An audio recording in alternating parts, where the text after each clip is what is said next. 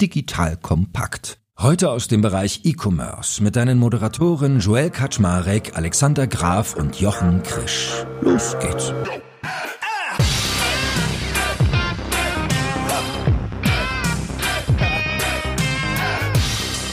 Hallo Leute, mein Name ist Jörg Kaczmarek. Ich bin der Geschäftsführer von Digital Compact und heute an meiner Seite wieder die beiden E-Commerce-Granten, der gute Alex Graf und der liebe Jochen Krisch. Und ihr wisst das, wenn wir zusammenkommen, dann werden Trends besprochen, Strategien, Entwicklungen und einiges mehr. Und heute soll es mal darum gehen, wem nützen Marktplätze eigentlich noch? Weil da ist ja ganz viel Bewegung drin. Wir werden mal verschiedene Perspektiven einnehmen, die der Hersteller, die der Händler, die der Marktplätze selbst. Wir werden den Blick nach China wagen, wir werden über Gebühren reden und uns eigentlich auch mal die Frage stellen, für wen sind denn Marktplätze ein Sprungbrett und wann sind sie vielleicht eher schwierig? That being said, ihr beiden, bin ich ja mal gespannt. Heute wird es bestimmt rund gehen. Moin, moin. Hallo Schön. Schönen guten Tag. Also, Auftakt war ja für uns drei heute auch so ein bisschen, dass Alex Graf anscheinend immer im Garten Zeitung liest, hat er gesagt, bei Wind und Wetter, um dann echte LinkedIn-Posts zu machen über einen Dienst namens Temu, zu dem wir vielleicht später auch noch kommen. Da hat man schon mal so eine spannende Note vielleicht für den Anfang gesetzt. Wie würdet ihr heute anfangen? Was sagt ihr? Komm, Jochen, du darfst heute mal den Strategieauftakt vorgeben. Ich finde das Thema gerade spannend, weil Marktplätze schon unter Beschuss sind, weil Zalando hat die Gebühren erhöht und diese ganze PR-Strategie, die ja zur Corona-Zeit da war, wir retten den stationären Handel und kommt zu uns und, und wir helfen euch. Da sind viele gerade ein bisschen gefrustet, wenn sie sehen, jetzt Zalando schert alle über einen Kamm. Das andere ist, weil sie teilweise die Gebühren auch erhöhen müssen, die Profitabilität hinzubekommen, aber auch, weil jetzt Marktplätze eine andere Rolle spielen für jetzt Zalando und andere, weil sie eben das Risiko gerne auslagern und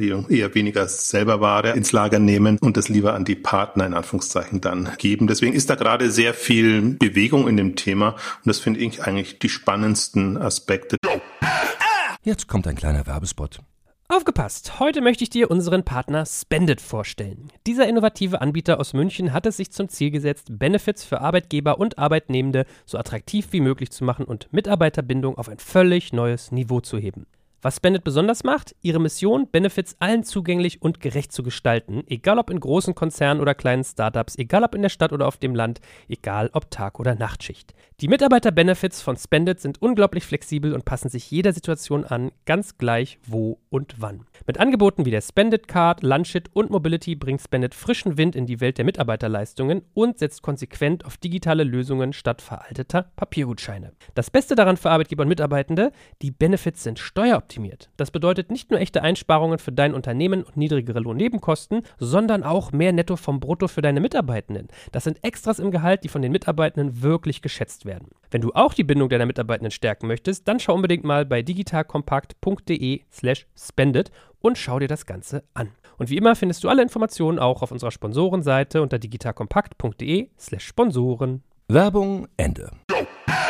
Na, dann lass uns doch mal den Anfang vielleicht mit den Herstellern machen. Die Herstellerperspektive. Wir haben ja irgendwie auch mal fleißig drüber geredet, dass Unternehmen wie Adidas, Nike zum Beispiel sehr stark auf dieses ganze D2C-Thema immer mehr abheben, also dass Direct-to-Consumer irgendwie relevanter wird. Wholesale ist aber ansonsten so eine andere Achse. Alex, was ist denn so dein Big Picture, wenn du jetzt mal aus Herstellerperspektive auf das Thema Marktplatz guckst? Die hat sich über die Jahre so ein bisschen geändert. Als ich noch bei Otto gearbeitet habe, habe ich gedacht, geil, die Hersteller haben es ja eigentlich ganz gut. Die müssen sich nicht um diesen ganzen Endkundenquatsch kümmern, Loyalty-Programme und Website und Co. Und wenn sie ein bisschen smarte Werbung machen, dann bleiben sie Gewinner. Und das hat sich ja massiv geändert mit dem Aufkommen von Amazon, als dann diese Marktplätze wie Amazon geschafft haben, über so ein Auktionsprinzip eigentlich die komplette Herstellermarge aus den Herstellern wieder rauszuklauen, weil man auf einmal ja um Reichweite kämpfen musste. Der Marktplatz hat dann gesagt, hey, ist deine Verantwortung, wie du deine Produkte darstellst und wie viel Werbegeld du da ausgibst. Wir stellen nur die Plattform und kassieren dafür eine Gebühr, versus ja ein Otto, ein Piken Kloppenburg, ein Karstadt gesagt haben, okay, wir kaufen diese Produkte auf eigenes Risiko, haben dafür einen entsprechend niedrigen Einkaufspreis und du Hersteller bist dann dieses Risiko auch los mit dem Endkunden. So, und dann hat sich das also verschoben. Das war für mich auch lange Zeit das Winning Model, ist es, glaube ich, auch für viele Branchen noch. Und dann hat sich aber gezeigt, aufgrund des Marktplatzwettbewerbes, auch so ein Amazon steht ja im Wettbewerb mit anderen, schien es lange so, dass es nicht ausreicht, über diese Gebühren, die sie den Herstellern abverlangen, eigentlich in ein profitables Business zu kommen, dass sie zunehmend neue Erlösströme aufbauen mussten. Amazon natürlich im Bereich Logistik, AWS im Bereich IT-Services und wenn ich mir jetzt Präsentation von Marktplätzen anschaue, im Farfetch, eine About You, auch im Zalando, Werden sie ja zunehmend Dienstleister, auch Software-Dienstleister. Also das scheint quasi die nächste Evolutionsstufe zu sein. Da bin ich natürlich ganz froh, weil ich ja im Softwaremarkt schon bin, aber es ist quasi so ein stetiger Wandel. Es gibt so keine Stillhalteposition, auf die man hinarbeiten kann und dann verdient man einfach 20, 30 Jahre lang Geld, so wie die Warenhäuser auch 20, 30 Jahre lang Geld verdient haben, sondern es ist quasi ein permanenter Druck. Jetzt gibt es quasi so eine neue Phase, in die wir eingetreten sind durch die chinesischen Marktplätze. Ja, so Wish war ja so ein kleiner Vorbote. Jetzt kommen Shein und Timo mit wahrscheinlich solideren Geschäftsmodellen, die es jetzt neu schaffen, das ganze Thema ja, Social Media für sich abzugrasen, vor allem TikTok, Instagram und Co. da viel präsenter sind, viel stärker an die ganze junge Zielgruppe rankommen, auch mit sehr, sehr aggressiven Preismodellen arbeiten und das sorgt halt dann für Sorgenfalten bei Salando und Co. Also Shein und Timo sind das für Salando, was Salando für Biken Kloppenburg war. Ich glaube, sie werden das nicht abfangen. Salando ist auch mittlerweile eine sehr alte Organisation. Die Leute, die dort irgendwie Online-Marketing machen, die haben auch nicht mehr nativ TikTok. Ja, das ist so ein bisschen wie damals bei Otto, die auseinander geguckt haben, da hat auch keiner nativ irgendwie SEO und Co. verstanden, weil die alles aus dem Katalog kamen. Und das finde ich gerade so mega spannend, dass diese die Evolution geht da immer weiter. Zurückzukommen auf die Hersteller, die werden natürlich in diesem Wettbewerb komplett zerrieben, weil in der Amazon-Welt sind sie zerrieben worden über den Premium-Content und die hohen Gebühren. In dieser Shein-Timo-Welt findet ja der klassische europäische Hersteller gar nicht mehr statt der ist ja gar nicht mehr relevant in der günstigen iPhone-Hülle. Deswegen beobachte ich da mit großer Freude, dass es mehr Direct-to-Consumer-Maßnahmen gibt und auch Initiativen, bei denen aber viele Unternehmen eingestehen müssen, dass sie halt die letzten zehn Jahre gepennt haben. Sogar ein Adidas, die ja eigentlich ein großes Team haben, haben ja de facto gerade öffentlich zugegeben, dass sie aufgeben müssen. Ja, sie schaffen es quasi nicht, profitabel Direct-to-Consumer zu machen. Deswegen sind jetzt die Retailer wieder Freunde. Sind sie vielleicht in zwei Jahren nicht mehr? Ich stehe da vielleicht doch auch so an der Seitlinie und guck mal so von links nach rechts und so, oh, jetzt läuft's ja ganz gut. Ach krass, da kommt jetzt was Neues und jetzt das Spiel wird erweitert und jetzt kommt was, was von oben. Zum Glück spiele ich da nicht. Das ist so ein bisschen das, die Gemengelage, in der ich mich da befinde. Ja gut, aber wenn ich spielen würde, würde ich schon sagen, äh, die Marktplätze eröffnen einem viel, viel mehr neue Möglichkeiten und das ist schon sehr spannend, aber das ist halt wirklich ein eigenes riesiges Feld inzwischen, was sich da tut, wie da optimiert, jongliert, getestet etc. wird. Ich würde noch einen anderen Aspekt reinbringen, weil du sehr von den klassischen Marken und Herstellern gekommen bist. Ich finde halt das Spannendste gerade wirklich Marktplätze als Sprungbrett. Wenn du siehst, die Snox, die Pure Lays, die quasi erstmal Social Media plus dann einen Amazon, Fulfillment bei Amazon etc. nutzen, um so einen Markteintritt zu machen und Resonanz zu testen oder auch erstmal rauszufinden, wo sind die Lücken, welche Produkte können wir denn anbieten und daraus dann ihr eigenes Geschäft entwickeln irgendwann mal. Also immer versuchen, die to sie zu gehen, aber oftmals einfach die, die Marktplätze noch als Sprungbrett nutzen.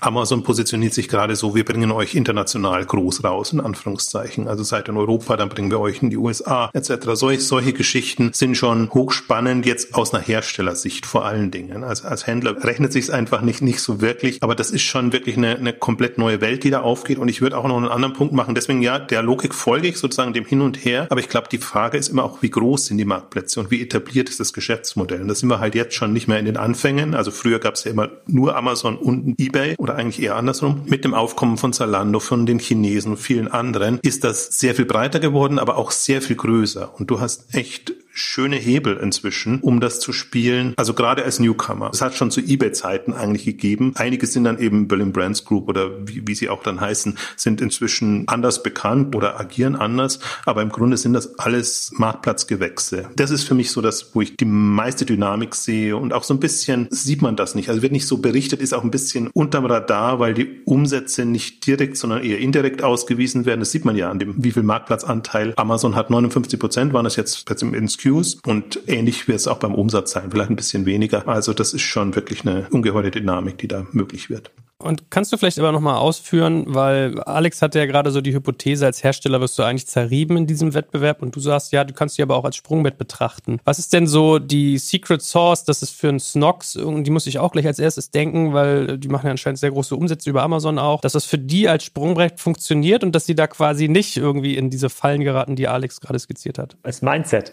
Also ich wollte ja mal diesen LinkedIn-Spruch bringen, aber ich, ich glaube, es ist wirklich, die meisten Marken, die wir auf Amazon natürlich irgendwie sehen, oder auch als Marken irgendwie wahrnehmen, kommen halt aus einer Wholesale-Welt. Ne? Die haben immer quasi verkauft und haben Amazon aufgebaut als Absatzkanal. Da kommt jetzt jemand, der nimmt ganz viel risikoarm die Ware ab, muss sich nicht drum kümmern und ist dann irgendwie 10, 20 Prozent gewachsen und dann in dem Moment, wenn Amazon anfängt, die Schrauben anzuziehen und die Kosten zu erhöhen, ist man gefangen. Die haben weder eine Strategie, wie sie Amazon unabhängiger werden, noch haben die eine eigene D2C-Vorstellung, wollen sie auch oft gar nicht. Die wollen gar kein Endkundengeschäft haben, weil zu komplex und äh, mit zu viel Regularien und die haben irgendwie schon internationales Business, die könnten das nicht in allen Ländern abbilden. Während Johannes von Snox ganz klar gesagt hat, hey, ich, ich, ich muss meinen Endkunden kennen, muss auch dahin, wo der Endkunde ist. Und wenn er halt bei Amazon nach Socken sucht, muss ich auch erstmal dahin. Aber ich muss mir überlegen, wie kriege ich ihn auf meinen eigenen Kanal. Der verkauft ja nicht bessere Socken als Falke. Falke kommt quasi mit dem Wholesale-Mindset da rein. Und deswegen ist Nox wahrscheinlich schon größer als Falke online. Ich glaube auch, das ist der Punkt. Und ich muss mich da auch so ein bisschen bei mir korrigieren. Ich dachte immer, ich habe ja lange Zeit, habe ich das ja Bauchladen-Shops genannt, wo ich dachte, okay, da kommen die Influencer und, und die gehen halt dann in E-Commerce rein und machen irgendwelche Produkte. Aber das ist ja nochmal eine komplett andere Geschichte hier. Auch, dass Leute wirklich ihre Kunden kennen, aber produktgetrieben arbeiten und jetzt nicht als Influencer per se groß geworden sind, sondern die, diese Kombination eben hinbekommen. Und das ist für mich eine andere Art von Händler. Im Grunde sind sie Hersteller, weil sie das auch schon mit eigenen Marken arbeiten. Ich würde das voll unterstreichen. Mindset ist ein bisschen natürlich das abgedroschene Wort dafür. Das ist auch mein Verständnis dieser jüngeren Generation. Es sind nicht nur junge, aber die einfach diese Möglichkeiten jetzt nutzen, sowohl marketingseitig als auch letztendlich in der Abwicklung an Infrastruktur da ist. Und das bieten halt Marktplätze an zu mehr oder weniger günstigen Preisen. Das ist jetzt immer so die Thematik für alle Parteien, glaube ich. Wie viel kann man da rausziehen? Als Sprungbrett klappt das definitiv gut.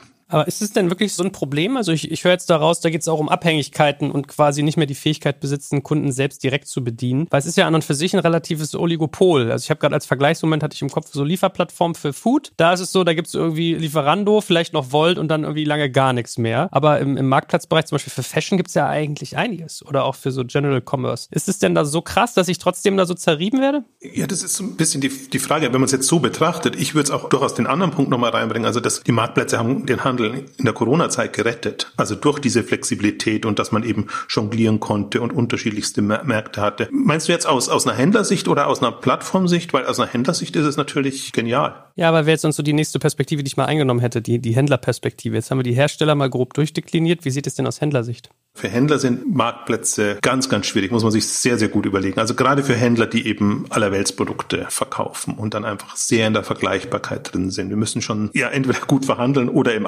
Abverkauf sein. Dann können sie das gut spielen. Aber zum Beispiel, was ja jetzt die ganzen durch Corona getrieben natürlich letzten Jahre ein Thema war, dass stationäre Händler dadurch eine Chance bekommen. Also eBay hat ja stark geworben, Zalando hat stark geworben. Das rechnet sich einfach in, in keinster Weise. Da sind Händler dann Erfüllungsgehilfen, die im Prinzip die Produkte verschicken für den Marktplatz. Aber da sind wir wieder beim Thema, was Alex ja angesprochen hat. Ist, ist eine Strategie dahinter und ist die nach vorne gerichtet oder ist es für mich eine Notlösung, weil ich halt gerade Probleme habe und Marktplätze nützen will? Kann man auch machen, aber ist nicht auf Dauer zielführend und dann, dann wird es ganz, ganz schwierig schwierig. Da fehlt halt für mich komplett das strategische Endgame. Also wenn der in Zukunft ein Paketladen werden will, nicht mehr Händler sein möchte, könnte das ein schöner erster Schritt sein, um logistische Prozesse zu lernen. Hat er irgendwie ein Ziel für seine Endkunden einen echten USP zu bieten, auch langfristig, dann gibt es eigentlich nichts, aber auch wirklich gar nichts in dieser Gemengelage Amazon und stationärer Handel, was er da rausziehen kann. Aber es gibt also nur einen Gewinner. Der Gewinner ist da der Marktplatz. In diesem Fall halt Amazon. Je mehr Händler drauf reinfallen, Erfüllungsgehilfe werden, desto besser für Salando. Aber für, für die Händler Händler ist das totaler Quatsch. Gibt es irgendein Szenario, wo das für euch aus Händlersicht funktioniert? Ja, wie gesagt, das Abverkaufsszenario. Wenn du Warenüberhänge hast, äh, Restposten etc., dann kann es gut sein, aber da wird ja anders kalkuliert. Also Händleraufgabe ist Kundenansprache und selber Business zu machen. Das ist auch die Rolle. Nur deshalb gehen die Marken zu dir. Wenn du das nicht schaffst, dann hast du schlechte Karten. Deswegen unser Lieblingsbeispiel ja immer Bräuninger, die es halt online hinbekommen haben, da wirklich auch eine Relevanz zu haben und aus ihrer Region auch rauszukommen, in andere Richtung zu kommen mit dieser Ansprache. Aber die haben halt diese Kompetenz Online-Händler, sage ich jetzt mal, erarbeitet. Also für die wenigsten Logistikflächen, sozusagen was der Händler in der Regel sind, da wird irgendwie Ware abgeladen, die dann der Kunde selber holen muss, gibt es eine Zukunft in der digitalen Welt. Es gibt einige spezialisierte, aber für die allermeisten Handelsflächen, ich würde sagen 80 Prozent und mehr, wo einfach nur die Logistikfunktion hatten in der Innenstadt oder in Einkaufsstraßen, ist vorbei. Da gibt es keine digitale Zukunft. Ich bin dann immer so erstaunt, wie das nicht kritisch, auch von den klassischen Medien, nicht kritisch beäugt wird. Weil aus einer Zalando-Sicht wunderbar, super, würde ich auch machen. Wenn die anderen das mit sich machen lassen, warum nicht? Aber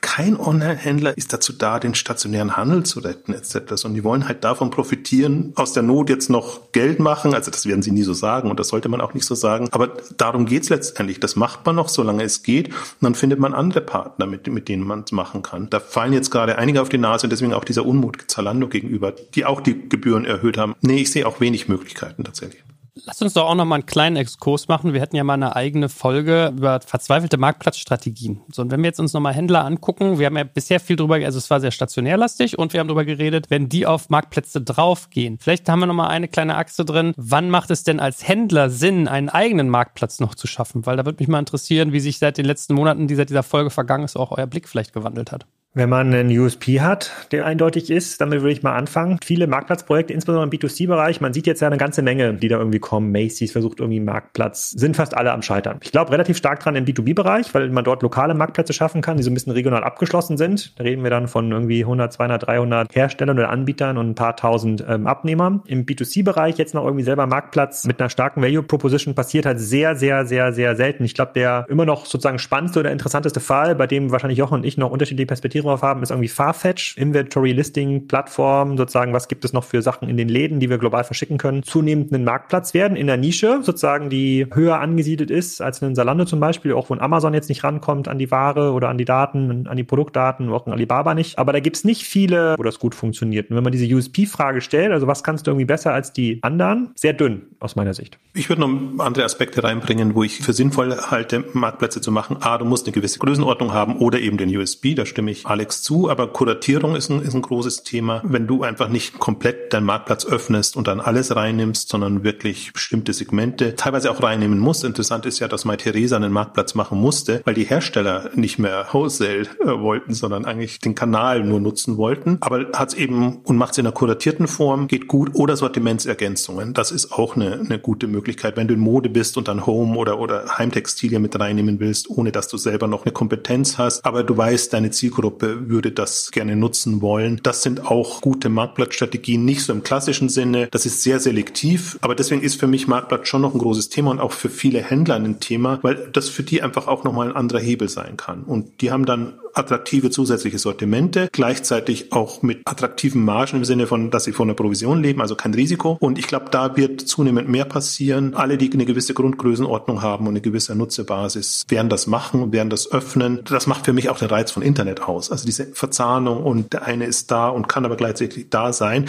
Also wenn man es aus guten Gründen macht, ist es ja super. Man darf nur nicht, Marktplatz ist jetzt Trend, dann macht man Marktplatzgeschäft machen, sondern man hat die technischen Möglichkeiten und auch die konzeptionellen Möglichkeiten, finde ich eigentlich viel spannender. Man sieht ja auch, was für Services auf den Marktplätzen dann entstehen, wie du dann deine Reichweite vermarkten kannst. Retail Media ist wieder gerade wieder so ein großes Thema und solche Sachen. Das heißt, das rettet den Handel ja auch, der online extrem unter Margendruck ist. Also das ist ja auch, Alex sagt das ja auch immer sehr schön. Das musst du ja fast schon irgendwann mal von der Nullmarge ausgehen und dann musst du dein Geld irgendwie anders verdienen. Und das sind eben unter anderem Hebeln. Und dann jetzt jetzt mal zu den Marktplätzen selbst. Wie seht ihr denn so, wenn wir mal Big Picture anfangen, die Marktlage dort? Also da gibt es ja auch durchaus vielfältige Anbieter. Wir hatten eBay schon mal ein bisschen angerissen, wir haben über Amazon geredet. Ich fände spannend, wenn wir gleich auch mal eine Achse aufmachen Richtung Asien. Also, aber wenn wir mal erstmal lokal anfangen und mal so Big Picture wagen, was, was sagt ihr da? Was, was muss so deren Fokus gerade sein?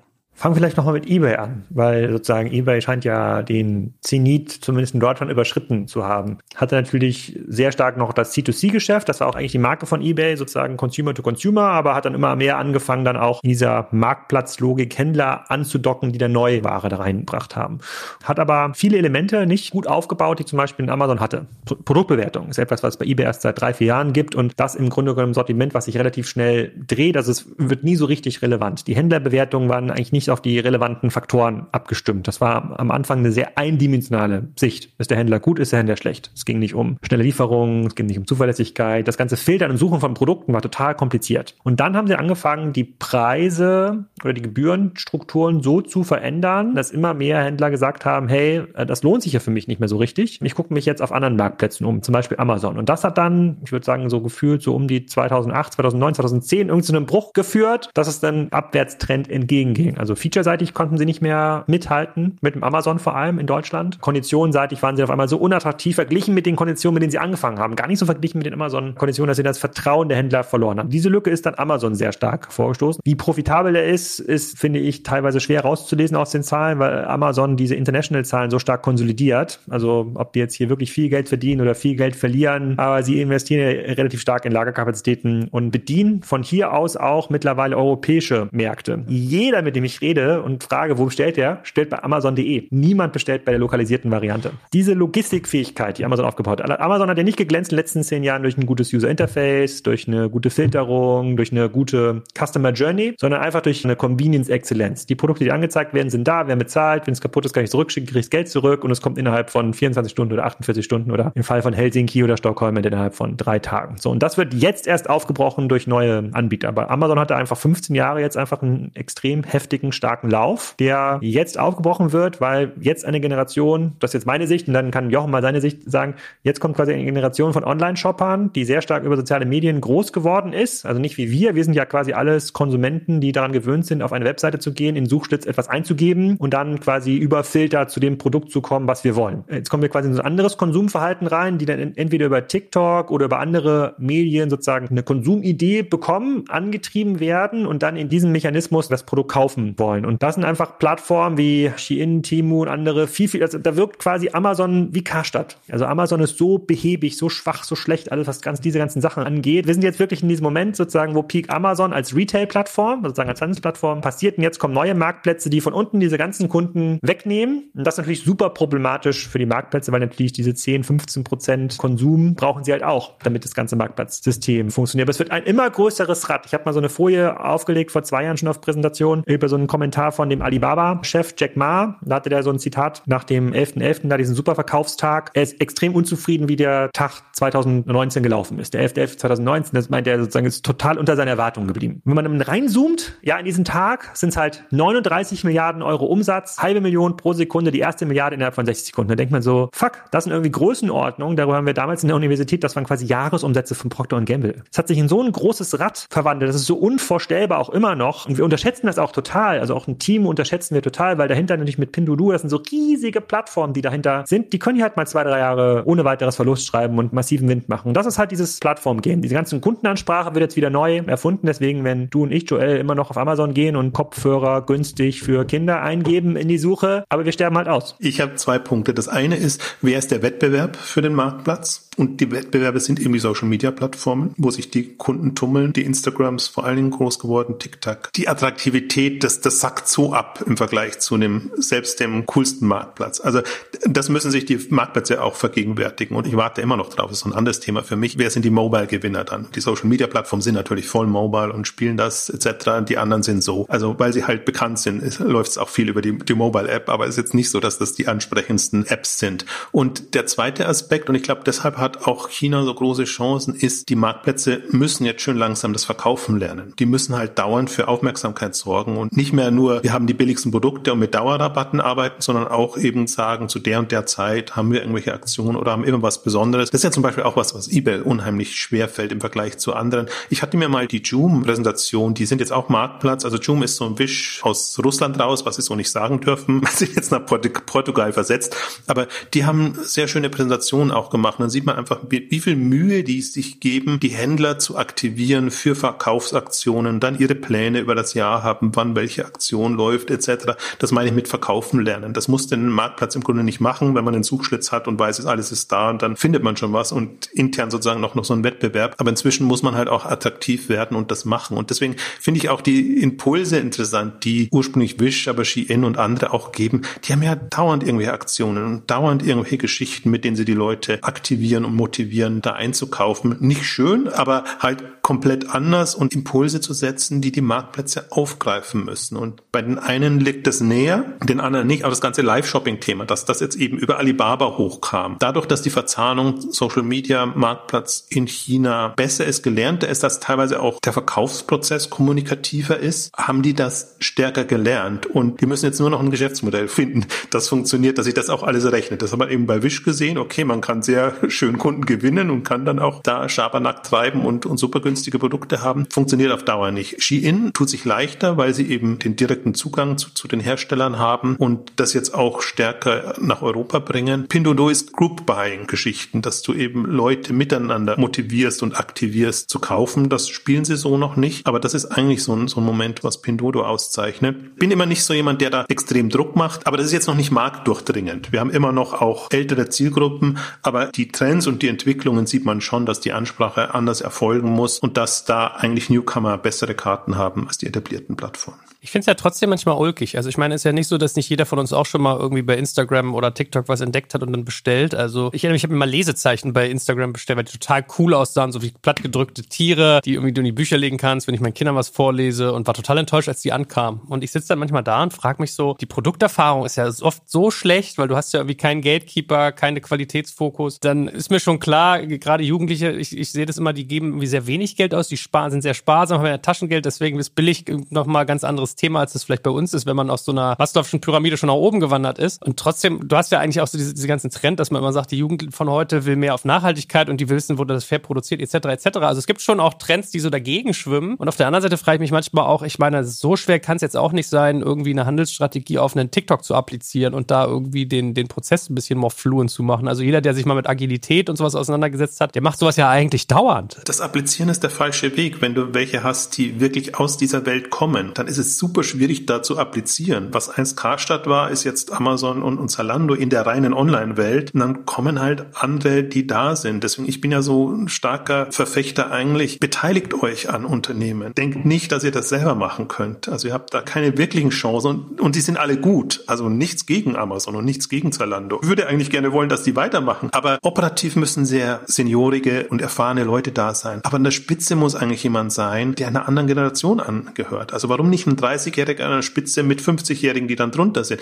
Deswegen ist es nicht so, dass der, der am längsten dabei ist, an der Spitze stehen muss, sondern es muss der oder die, die an der Spitze stehen, die das beste Gefühl hat für den Markt und die Entwicklung. Und wir sind halt in einer anderen, schnelllebigeren Zeit. Und man darf sich nicht einbilden, auch wir dürfen uns nicht einbilden, dass wir das wirklich alles verstehen und jetzt antizipieren können, was da so alles kommt. Das ist natürlich teilweise auch zu kurios zu beobachten, wenn dann 20, 30-Jährige hast, weil die natürlich im Grunde aus einer Erfahrungssicht her alles falsch machen, was man so falsch machen kann. Aber da muss man ihnen halt Unterstützung an die Hand geben. Aber das Mindset und, und die Einstellung, die passt halt. Und darum geht's eigentlich zunehmend. Jetzt mal abschließend noch folgende Frage. Unsere Leitfrage heute ist ja, wem nützen Marktplätze noch? Wir haben das jetzt aus Herstellersicht beantwortet, wir haben es auf Händlersicht beantwortet. Und wenn wir jetzt nochmal abschließend für die Marktplätze sagen, wie würdet ihr euch jetzt als Player, die wir hierzulande im Westen genannt haben, positionieren? Also was wäre so eure Value Proposition? Wem würdet ihr welchen Nutzen versprechen? Worauf würdet ihr optimieren? Was wäre so eure Strategie? Diese ganzen asiatischen Bedrohungen sozusagen oder auch Chancen, darf man ja auch so sagen, mal im Hinterkopf habend. Ach, ich mache mir die Marktplätze selber mache ich mir gar keine Sorgen, weil die können flexibel agieren. Die haben jetzt schöne neue Erlösströme sich erschlossen, die auch angenommen werden. Also man zahlt jetzt halt auch, um in den Suchergebnissen zu sein oder um irgendwelche Aktionen etc. zu machen. Das geht auch eine Zeit lang noch gut. Man muss halt nur, was die Kundenansprache angeht, muss man extrem dran arbeiten. Aber am Geschäftsmodell ist Marktplatz das dankbarste, was man sich vorstellen kann. Also wir haben jetzt nur über ein paar gesprochen, aber wir haben Boll in Holland, äh, Sinova, wenn man sich mal anguckt oder so, wie sich die alle gewandelt haben und und wie die auf den Zug aufgesprungen sind und wie die sehr schön jetzt, also das mit das lukrativste ist ja auch ein Payment Service dann immer noch dabei zu haben. Also deswegen um, um Marktplätze per se würde ich mir erstmal gar keine Sorgen machen. Die bieten Nützen, aber dann für wen sie eben da sind, das ist dann doch sehr unterschiedlich. Na gut, ihr Lieben, ich schaue mich jetzt mal hier fleißig auf Temu um, während ihr euch auch mal wieder um eurem Business widmet. Ich muss ja hier mit euch mithalten können. Es war eine spannende und spaßige Folge und äh, ja, ich glaube, wird nicht das letzte Mal sein, dass wir über all diese Strategiefaktoren in diesem Segment reden. Von daher freue ich mich auf das nächste Mal, wünsche euch einen schönen Tag, bleibt gesund und auf bald. Danke, bis dann. Danke dir. Danke fürs Zuhören beim Digital Kompakt Podcast. Du merkst, hier ziehst du massig Wissen für dich und dein Unternehmen heraus. Wenn du mit uns noch erfolgreicher werden möchtest, abonniere uns auf den gängigen Podcast-Plattformen. Und hey, je größer wir werden, desto mehr Menschen können wir helfen. Also erzähl doch auch deinen Kolleginnen und Kollegen von uns. Bis zum nächsten Mal. Jetzt kommt ein kleiner Werbespot. Aufgepasst! Heute gibt's Werbung in eigener Sache. Wir wollen dich nämlich besser kennenlernen, weil viele hören Woche für Woche unseren Podcast und dabei wissen wir gar nicht immer, wer genau diese Leute sind. Und natürlich wollen wir ja aber wissen, wer du bist, um unseren Inhalt auch an deinen Interessen ausrichten zu können. Und um das zu ändern, habe ich eine Umfrage vorbereitet. Dort kannst du uns erzählen, wer du bist und wofür du dich interessierst. Und was du davon hast, naja, ich meine, je besser wir dich kennen, desto besser können wir unseren Podcast an deine Bedürfnisse anpassen. Und dann spreche ich auch keine Werbung mehr für Penispumpen und Online-Casinos ein, wo dich womöglich ganz andere Dinge interessieren. Nein, kleiner Spaß. Spaß. Und trotzdem, du tauscht fünf bis zehn Minuten deiner Zeit gegen viele Stunden noch bessere Unterhaltung und Tiefenwissen in der Digitalwirtschaft. Klingt für mich nach einer Win-Win-Situation und geh doch also daher mal auf die Seite digitalkompakt.de/slash Umfrage. Fülle diese nach bestem Wissen und Gewissen aus und freue dich in Zukunft auf noch besseren Content auf Digital Kompakt. Ende der Werbung.